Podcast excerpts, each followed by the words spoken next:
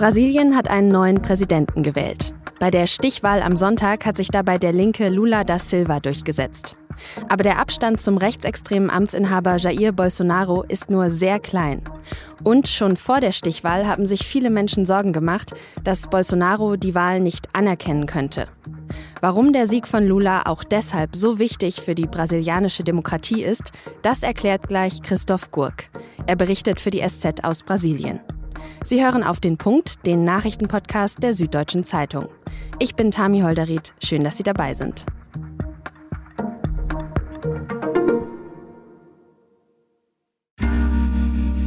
Werbung. Hi, ich bin Patrick Bauer, Reporter beim Magazin der Süddeutschen Zeitung. Und gemeinsam mit meiner Kollegin Eva Hoffmann habe ich an einer unglaublichen Geschichte recherchiert. Tom und Jana denken, sie ziehen mit ihrem kleinen Kind zu einer liebevollen Gemeinschaft. Aber sie landen in einer Gruppe, in der Menschen manipuliert und psychisch und physisch fertig gemacht werden. Wie schafft es die Familie da wieder raus?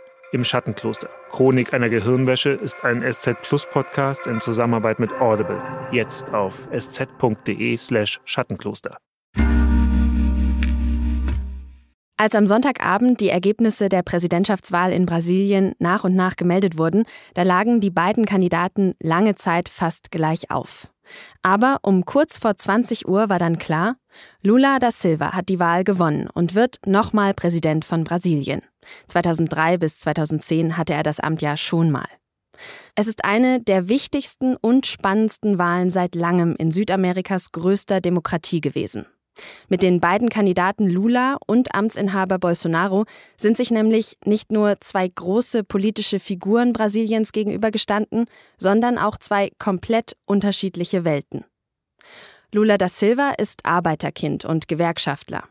Als er in den Nullerjahren Präsident war, da gab es einen richtigen Wirtschaftsboom in Brasilien. Die Armut ist stark gesunken. Viele Fans von Lula hoffen jetzt, dass er das nochmal schafft. Gleichzeitig gilt seine Regierung von damals als extrem korrupt. Er selbst wurde zwischenzeitlich wegen Geldwäsche verurteilt. Das Urteil wurde dann später aufgehoben. Auf der anderen Seite stand am Sonntag der rechtsextreme Jair Bolsonaro, Corona-Leugner und Waffenliebhaber. Während seiner Regierungszeit in den letzten Jahren haben in Brasilien evangelikale Kirchen und die Agrarindustrie immer mehr Einfluss bekommen. Dafür hat er Umweltschutzbehörden geschwächt. Im Amazonasregenwald wurde deshalb immer mehr abgeholzt und illegaler Bergbau betrieben. Und so gegensätzlich wie die Kandidaten sind, so schmutzig war auch der Wahlkampf zuletzt. In den Fernsehdebatten haben sich die beiden Kandidaten beschimpft, Zitate sind aus dem Kontext gerissen und Falschnachrichten verbreitet worden. Von Pädophilie bis zu Satanismus und Kannibalismus war eigentlich alles dabei. Immer wieder ist es auch zu Auseinandersetzungen zwischen den Anhängern der beiden gekommen, sogar mit Verletzten und Toten. Und das Ergebnis der Wahl ist auch wirklich, wirklich knapp. Lula hat mit nur 50,9 Prozent der Stimmen gewonnen. Bolsonaro bekommt 49,1 Prozent. Mehr als 60 Millionen Menschen haben also Lula gewählt, gleichzeitig aber auch über 58 Millionen Bolsonaro. Lula hat dann auch, kurz nachdem das Ergebnis bekannt geworden ist, das hier versprochen. Er wolle für alle Brasilianer regieren, nicht nur für die, die ihn gewählt haben. Vom Verlierer der Wahl, also von Bolsonaro, hat man dagegen noch nichts gehört. Alle warten aber gespannt darauf, wie er auf das Ergebnis reagieren wird. Denn schon vor der Wahl hat Bolsonaro immer wieder angedeutet, dass er das Ergebnis vielleicht nicht anerkennen wird. Und er hat das Wahlsystem in Brasilien immer wieder öffentlich in Frage gestellt. Was bedeutet dieses knappe Ergebnis also jetzt für die Zukunft des Landes? Das habe ich Christoph Gurk in Rio de Janeiro gefragt. Christoph, wie hast du denn den Wahlabend am Sonntag beobachtet? Wie hast du den erlebt? Also ich war in, in Rio de Janeiro, da hat man tagsüber hat man schon ganz viele Leute auf der Straße gesehen. Ich war dann abends, war ich im Zentrum äh, von Rio bei den Lula-Fans. Ähm, ja, man, man kann es so ein bisschen als Fußball-WM-Endspielstimmung eigentlich beschreiben. Also da saßen die Leute in den Bars, draußen vor den Bars. Da war ein Fernseher aufgebaut und ähm, da wurde sozusagen live ab 17 Uhr Ortszeit Brasilia die Auszählung von den Stimmen übertragen. Und so, ja, einmal in, die, in der Minute ungefähr wurde da das äh, Ergebnis aktualisiert. Und am Anfang lag der Bolsonaro vorne und dann so nach zwei Stunden hat Lula das erste Mal überholt. Und da war dann wirklich also riesen Jubel und Freude. Und nochmal eine Stunde später war dann klar, dass Lula gewonnen hat. Und da war dann, ja, da war kein Halten mehr, Böller, Silvesterraketen, Jubel, zumindest jetzt in dem, in dem Lula-Lager, wo ich war, ne? Bei Bolsonaro war die Stimmung eher gedrückt. Jetzt ist die Wahl aber ja trotzdem extrem knapp ausgegangen. Und das bei so unterschiedlichen Kandidaten, wie die Zweier sind. Da könnte man jetzt denken, Brasilien ist wirklich extrem gespalten. Wie hast du das Land denn jetzt erlebt in den letzten Wochen?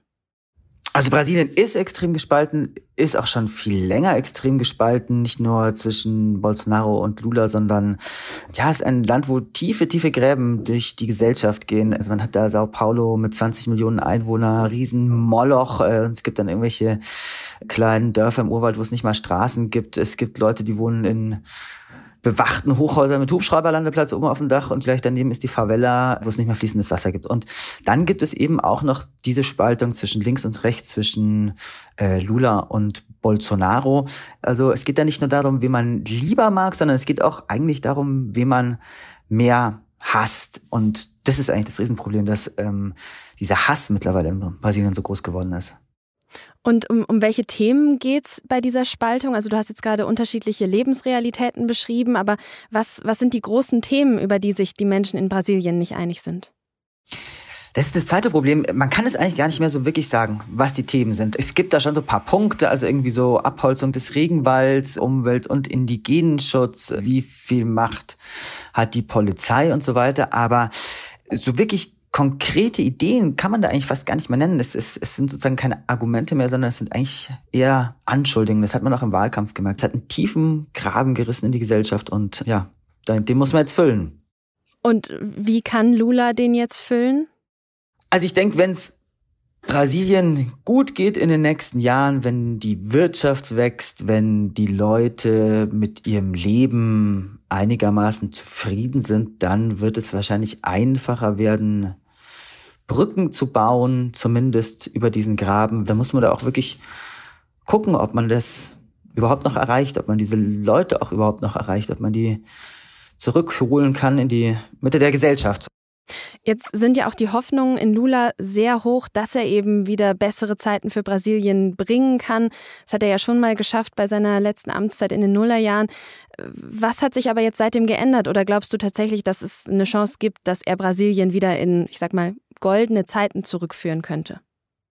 Damals bei den, bei den ersten zwei Amtszeiten von Lula war es ja so, dass es einen, einen riesigen Rohstoffboom gab. Das ist jetzt aber anders. So ein Rohstoffboom gibt's im Moment nicht und er zeichnet sich jetzt erstmal auch nicht ab, zumindest nicht in dem Maß, wie es so in den Nullerjahren war. Die ganze Weltlage ist viel komplizierter und ich, also ich schätze auch Politisch wird es auch einfach schwer werden, weil Bolsonaro ist zwar jetzt zwar weg, aber der Bolsonarismus ist halt immer noch da. Es hat zwar Lula hat jetzt die Wahl gewonnen, es haben aber auch ganz viele rechte Kandidaten Wahlen in ihren Bezirken gewonnen, in den Bundesstaaten für Sitze im Parlament. Das wurde ja auch alles abgestimmt in diesen Wahlen, nicht nur der Präsident. Und ja, da muss Lula muss sich mit diesen Kräften arrangieren, muss versuchen, da Mehrheiten zu finden. Das wird alles sehr, sehr kompliziert werden. Also da auch wieder die Gräben, von denen wir vorher schon gesprochen haben. Jetzt hatten ja auch schon vor der Wahl viele Menschen Angst, dass Bolsonaro ein Ergebnis, bei dem er jetzt eben nicht der Sieger ist, nicht anerkennen könnte.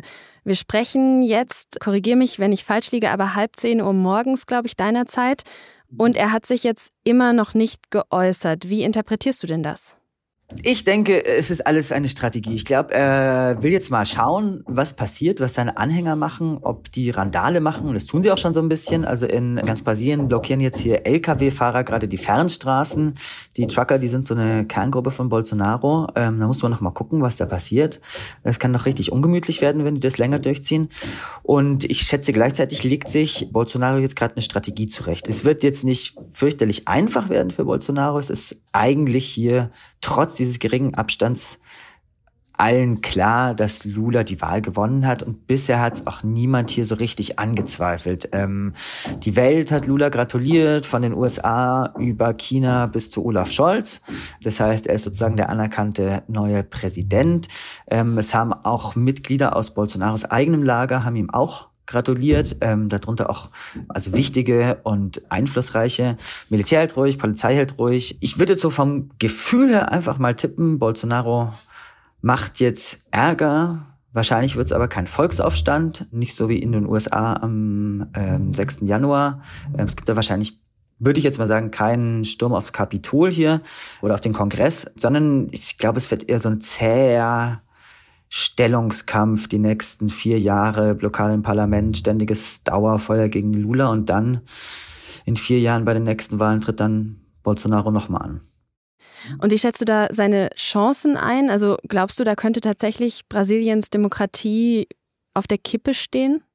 Nein, ich glaube nicht. Also ich glaube, das ist auch nach den Wahlen gestern eigentlich ein großer weiterer Hoffnungsschimmer. Das ist ja ein Land mit 217 Millionen Einwohnern und die haben es innerhalb von drei Stunden geschafft, diese Wahl komplett und transparent auszuzählen, ohne irgendwelche größeren Fragen zu hinterlassen. Es gibt hier Institutionen, staatliche, demokratische, die tatsächlich noch ziemlich gut funktionieren es ist bestimmt die Lage schwieriger geworden als früher, aber ich glaube schon, dass die brasilianische Demokratie, die ja noch sehr jung ist, also die sind ja erst, sie sind noch nicht mal vor 40 Jahren zur Demokratie zurückgekehrt seit der letzten Militärdiktatur. Ich glaube, dass die schon sehr stark hier ist, die Demokratie. Aber ja, es wird halt an ihr gesägt und das wird in den nächsten Jahren nicht besser werden.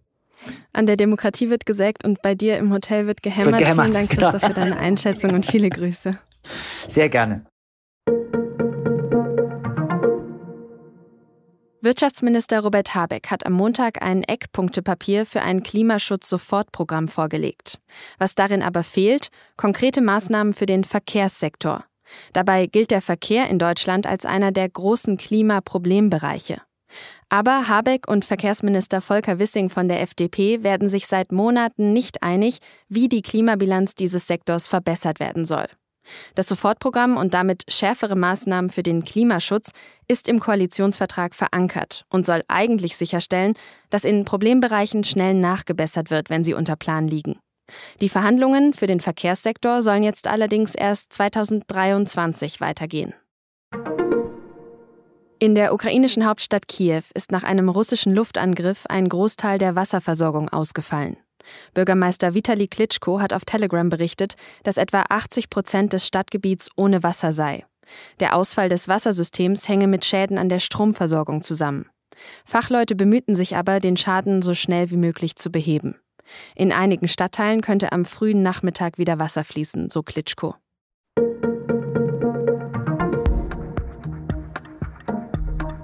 Noch vor ein paar Jahren war der FC Schalke 04 die Nummer 3 in der Fußball-Bundesliga, nur hinter dem großen FC Bayern und dem BVB aus Dortmund. Aber heute sieht's ganz anders aus. Genauer gesagt so, Schalke ist nach zwölf Spielen Tabellenletzter und hat gerade mal sechs Punkte auf dem Konto. Was da schief läuft bei Schalke, darum geht's bei Und nun zum Sport, unserem Fußball-Podcast. Den finden Sie unter sz.de/slash podcasts. Redaktionsschluss für Auf den Punkt war um 16 Uhr. Produziert hat diese Sendung Benjamin Markthaler. Und bei uns in Bayern ist am Dienstag Feiertag. Deshalb sind wir mit Auf den Punkt dann am Mittwoch zurück. Ich sage vielen Dank fürs Zuhören und bis zum nächsten Mal.